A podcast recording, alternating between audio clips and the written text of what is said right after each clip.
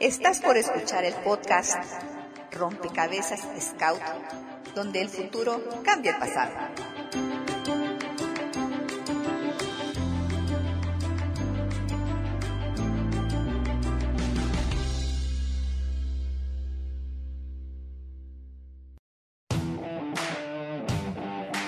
Hola a todos, los saluda con el cariño de siempre Verónica Müller, la Dama Museos, agradeciendo su atención y déjenles cuento algo. Vengo con un uniforme deportivo porque en esta ocasión Frisley nos hablará del origen del fútbol en México. Así que comenzamos. Hola a todos, hola Verito. Y mira, veo que te tomaste muy en serio esto de que traigas tu balón y tus guantes de portero. Ah, pues por supuesto. Me parece tan interesante este tema, pero mira, lo que no entiendo, ¿qué tiene que ver el fútbol con el origen de los Scouts? Si este podcast es de historia Scout. Pues mira, vas a ver ahorita cómo nuestra historia tiene que ver precisamente con el inicio de este gran deporte que hoy en la actualidad pues tiene muchísimos seguidores y hoy hablaré de la historia de los mitos fundacionales, parte 1, el caso Pachuca. Caramba, qué emocionante. Entonces, pues, demos el pitazo inicial a este interesantísimo tema. Pues bien, como si fuéramos aquí los narradores de un partido de fútbol, ahí va la bola y tirititito. Este primer mito que investigué por años fue, desde hace mucho tiempo, lo que se consideró como el texto inicial en el origen de los Scouts en México. Fíjate que dice más o menos así. En el año de 1909, en Real del Monte, en el estado de Hidalgo, por medio de una compañía minera inglesa eh, existente en ese lugar, los hijos de los ingenieros y mineros conforman una tropa de Boy Scouts al mismo tiempo que entra el fútbol a nuestro país. Esto siguiendo la pauta de que en varios países, como por ejemplo en Argentina, los ingenieros ferrocarrileros tuvieron que ver con la formación de patrullas de Boy Scout en algunas regiones pues, de ese país. Ay, ¿y a poco hay pruebas documentales de este mismo comportamiento en México, mi Frisley? Fíjate que eso es lo interesante, Vero. De inicio podría resultar que eso pudo haber sucedido en México. Así que, pues bueno, por años estuve visitando la ciudad de Pachuca y estuve rastreando toda la información existente, tanto en la minera como en otros lugares para documentarme. Pero, pues mira, no encontré ninguna referencia de que los hijos de los ingenieros o los mineros formaran alguna patrulla o tropa o que incluso existiera actividad scout en el lugar. Pero lo que sí pude encontrar es de que los chicos que habían llegado de Inglaterra a México, pues algunos de ellos se quedaron en la ciudad de Pachuca y los demás en la Ciudad de México para así continuar sus estudios. Pero ningún diario da fe o testimonio de este tema, pues de que si existió alguna patrulla o tropa, además de que en ese entonces pues hay un gran detalle. La comunidad inglesa era mucho, muy pequeña, ya que no rebasaba de 350 individuos y pues lo que sí pude comprobar es que tanto ingenieros como mineros especializados estaban directamente en la planta de Real del Monte dirigiendo y administrando la minera. Bueno, entonces, ¿qué? ¿No hubo rastros de scouts en 1909? Mira, puedo afirmar que no existe documento o testimonio escrito y pues me enfoqué a investigar por este lado ahora del origen del fútbol y encontré, sí, una relación, pero resulta que el fútbol no entró en Pachuca y menos en la fecha de 1909. Bueno, bueno, ya me voy acostumbrando a que haya giros inesperados cuando uno rastrea información y sobre todo tú que eres tan apasionado y tan dedicado a esto. Fíjate que en este caso, la entrada del, del fútbol a México se da por ahí del año de 1898 en la población de Orizaba en el estado de Veracruz y es por medio de un empresario textilero de origen escocés, el señor Duncan McCornish, quien, siendo dueño de la empresa El Yute, pues resulta que por ahí tenían cerca un campo donde los obreros pues se la pasaban pateando un balón de cuero, jugando sin porterías y pues mucho menos con un árbitro. Caramba, ahora sí que era el juego de las patadas. Oh, sí, y mira, vaya patadas que de seguro se dieron sin reglamento y pues ahora sí que a la viva México. Y mira, el propio señor Duncan fundó en ese mismo año de 1898 el Orizaba Athletic Club y pues bueno, todo esto consta en los libros de la fábrica del Yute, pero también en ese mismo año de 1898 pues sucede que, va a estallar una huelga y pues los, los ingenieros y muchos de los trabajadores van a tener que emigrar hacia la Ciudad de México y también a la de Pachuca, pero ya con ese gusanito del juego de las patadas.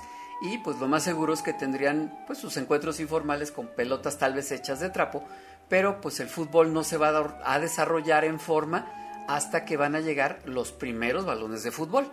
Híjole, caramba.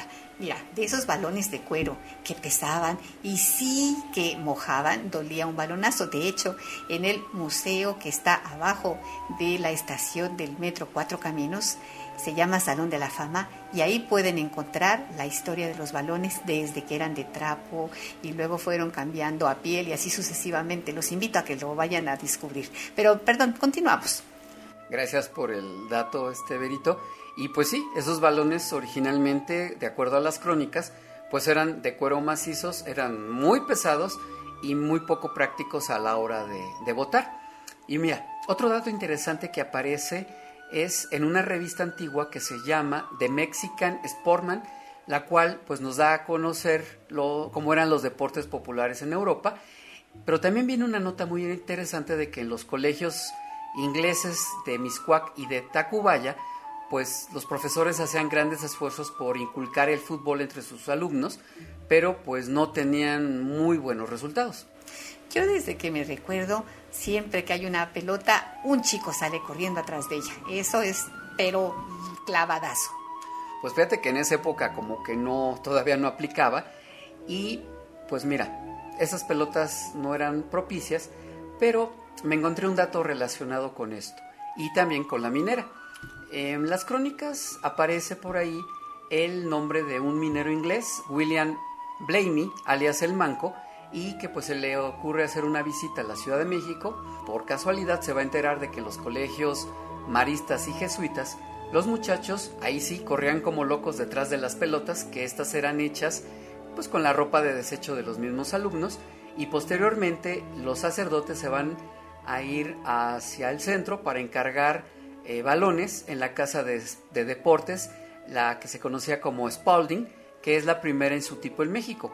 Así que Blamey decide hacer un pedido también ahora de tres balones y pues bueno, ¿qué te cuento? Que pues se tardaban bastante en surtirlos, más o menos como unos tres meses y ya que eh, le son entregados a esta persona, pues regresa a Pachuca junto con otra persona de la minera, Richard Sobi, y ahí pues Blamey, sin saber de lo que ya había ocurrido en Orizaba, pues va a declarar que por fin para él había llegado el fútbol a México y se da el chisme por todos lados y resulta que las otras mineras, la Santa Gertrudis y la Blanca, y obviamente la de Real del Monte, pues de pronto se apuntan los ingenieros y los mineros para formar una pequeña liga en una de las canchas que había por ahí y pues hacer retas entre los pequeños equipos que se comenzaban a formar.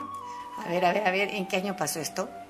Mira, según las crónicas, esto sucede entre 1900 y 1901 y queda registrado que en el, en el día del 28 de noviembre de 1901 se conforma el Pachuca Athletic Club, con elementos como James Bennett, John Bennett, William Blamey, W. Bry, George, eh, Campius, Charles Dew, John Dew, W. Gould, Thomas Patton, Richard Sobey y William Thomas. Este equipo estaba conformado entre mineros e ingenieros, quienes pues comenzaron a cascarear con sus shorts largos los domingos y en un campo conocido como el Hiloche. Ahí es donde llegaban las otras mineras para hacer las retas. Me fascina cómo lo platicas porque haces que mi imaginación vuele. Y me los imagino con sus grandes bigototes y su peinado de raya en medio. pues sí, y mira, fíjate que lo interesante es que sí hay fotos de la época y pues bueno, esa era parte de la moda masculina de los hombres europeos. Fiu, fiu, se han de ver visto guapísimos. pues mira, no lo sé. Pero mira, lo que sí este, también vuelvo a encontrar en, textos es de que la fiebre del fútbol, pues ahora sí comenzó a, a, verse más, más presente, pero en este caso con los extranjeros. Mira, a mediados de 1901 se funda en la Ciudad de México el Mexico Cricket Club, para el año siguiente, también en Ciudad de México, eh, vamos a ver el nacimiento del Reforma Athletic Club y del British Club, ambos integrados exclusivamente por ingleses. Mientras tanto, en Real del Monte, pues ahora nace la necesidad de buscar más rivales, porque ahora sí que eran bien poquitos, y Blamey piensa inicialmente en pues convocar a los colegios de la Ciudad de México, pero pues la verdad no, no hubo un interés ir hasta Pachuca y jugar fútbol, pero ahora sí queda asentado como las bases para disputar un primer torneo. Y mira, este deporte empieza a cobrar fama en el país, pero en un inicio solo se permitía que los jugadores ingleses o escoceses fueran los que participaran, aunque ya después se van a incluir a jugadores de origen español y sobre todo a jugadores de origen mexicano, pero claro, en este caso los de la gran sociedad y que pues podían tener incluso para irse a, estudiar a, Europa.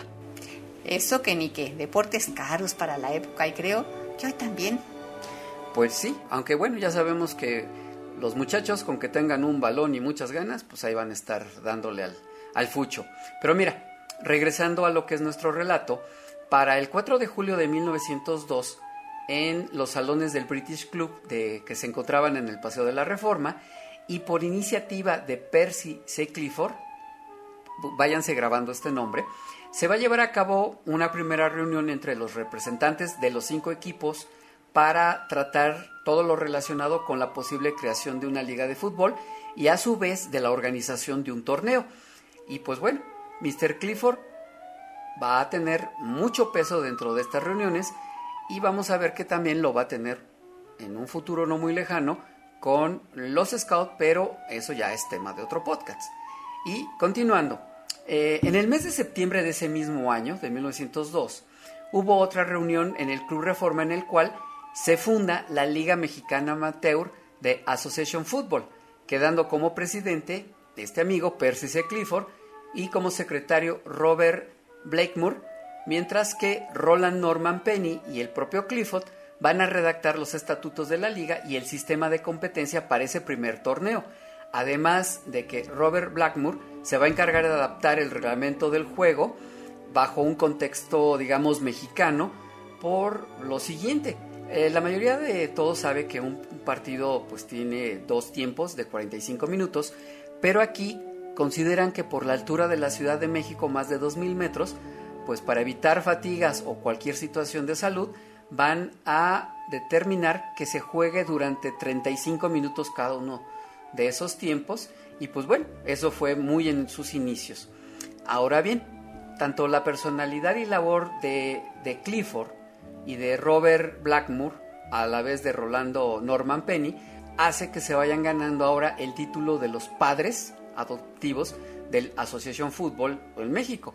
Y bueno, este tema fue ampliamente investigado por otro autor, Juan Cid y Mulet, quien escribe en cuatro tomos una obra que se llama El libro de oro del fútbol mexicano y que fue editado en 1960.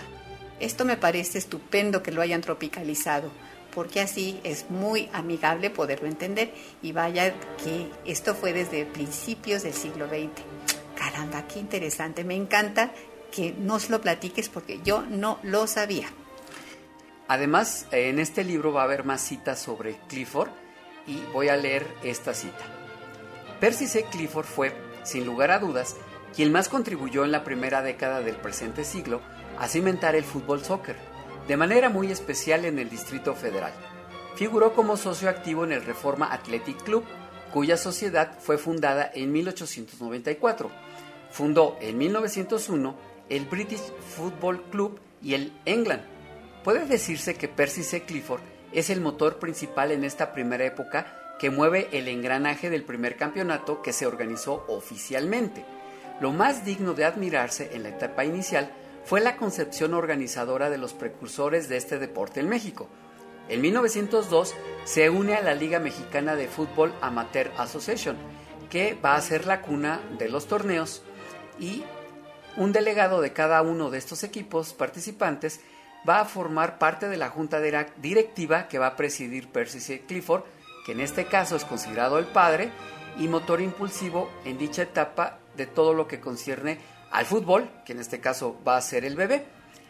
Sharp del Reforma y Blackmore del mismo equipo, en este caso se van a considerar los padrinos, son los auxiliares de la calidad en la labor directiva de Clifford y del propio Robert Blackmore, quien se va a encargar de ir traduciendo las reglas que van llegando a México en inglés y que pues van a ser muy útiles para poder hacer este tipo de eventos.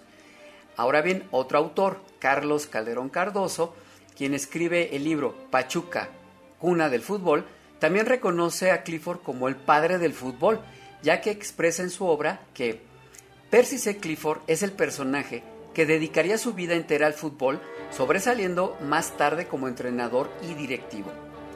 Pues bien, este primer torneo se va a iniciar un 19 de octubre entre el British Club y el Mexico Cricket.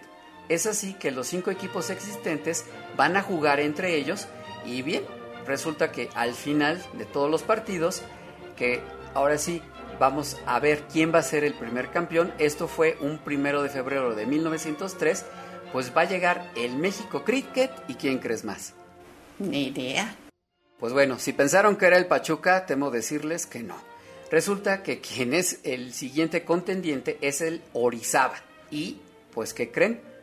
Este equipo es quien se convierte en el primer campeón por marcador de 1 a 0. Vaya que me aprendí bien lo de Clifford. Me fascina que me dejes con la boca abierta y no eres precisamente mi dentista.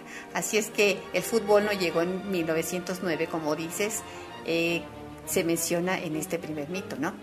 Sí, no, no, no. Mira, pues ahorita estamos viendo de que el fútbol pues llegó incluso mucho antes y Clifford va a tener un peso específico algunos años después. Les voy a dar ahora sí que un pequeño spoiler porque él va a tener que ver mucho al momento de la conformación de los grupos scouts que van a tener los rotarios, pero hasta ahí la voy a dejar.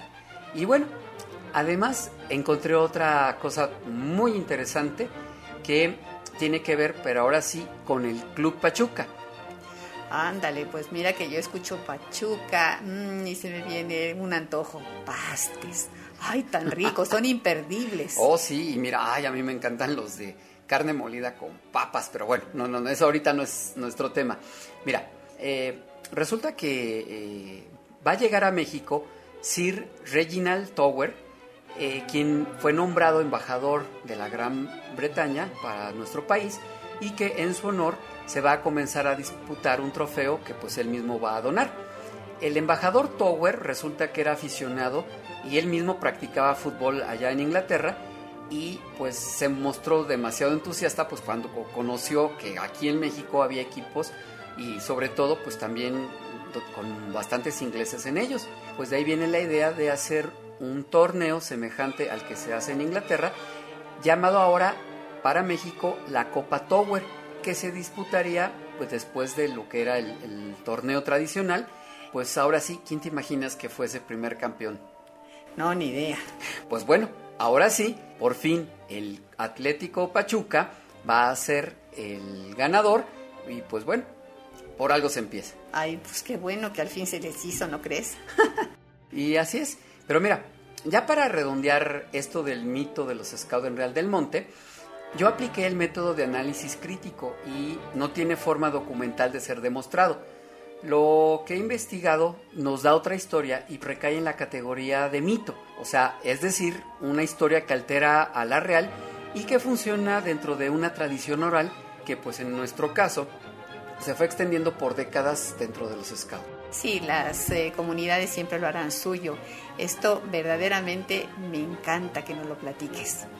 Y mira, ya para terminar, resulta que también dentro de este mito corrió el rumor durante mucho tiempo de que pues se aseguraba que allá en Pachuca había una credencia que acreditaba la existencia de esta tropa. Y mira, a la fecha no se ha presentado en ningún lado, no se ha exhibido, solo se menciona y también quiero anotar lo siguiente. Eh, hay que tomar en cuenta que en esas fechas de 1909 no existían como tal las credenciales Scout. Lo único más cercano era un certificado que aparecía impreso en la parte posterior de la revista The Scout allá en Inglaterra, que era la que editaba Baden Powell. Y ahí lo que podía suceder es de que el muchacho pues veía el, pequeño certificado, lo recortaba, lo firmaba, lo enmarcaba y pues ya lo ponía ahí en la sala de su casa. Entonces, pues miren, yo de mi parte como, como investigador les comento, no hay nada nuevo que haya como sustento documental para esta versión, no hay modo de demostrarlo. Y pues mira, yo creo que más bien esto fue un mero deseo de querer legitimar un hecho que pues es inexistente y pues no consideraron algunos contextos y sobre todo también para opacar lo que es ya comprobable documentalmente. Pues, si ustedes me lo permiten, tengo que decir lo que siento. Te acabas de chutar un golazo, mi Fris, porque saber más de nuestra historia es lo más importante y también es hora de terminar este interesante partido, amigos. Nos despedimos por esta ocasión, esperando sus comentarios y confiando que nos sigan y escucharnos en el próximo episodio de este interesantísimo podcast Rompecabezas Scout. Ya tenemos una pieza más, así es que adiós.